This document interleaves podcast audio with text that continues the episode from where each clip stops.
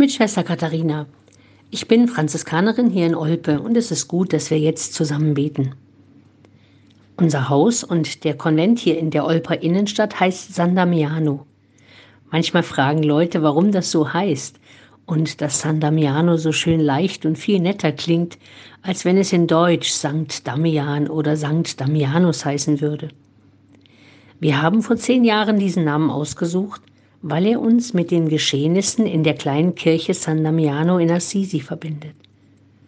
Da war Franziskus gelandet, als er absolut nicht mehr wusste, was er mit sich und seinem Leben machen sollte. Er hat diesen Gott am Kreuz förmlich angebrüllt mit der Frage, was er denn eigentlich von ihm wolle. Und er hat Antwort bekommen. Baue meine Kirche wieder auf, hat er gehört und dann sofort angefangen.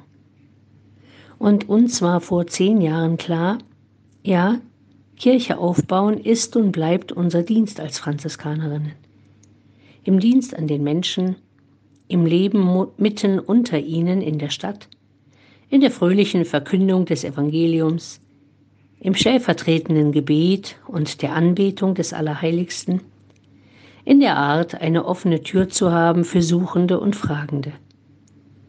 Franziskus hat damals vor über 800 Jahren eine große Bewegung franziskanischen Lebens losgetreten, die bis heute anhält und überall auf der Welt damit beschäftigt ist, die Kirche Gottes in den Menschen aufzubauen. Die heiligen Ärzte Kosmas und Damian, deren Gedenktag heute ist, haben sicher nichts dagegen, dass wir heute nicht sie feiern, sondern weiterhin damit beschäftigt sind, Kirche zu bauen, mit und für die Menschen und vor Gott.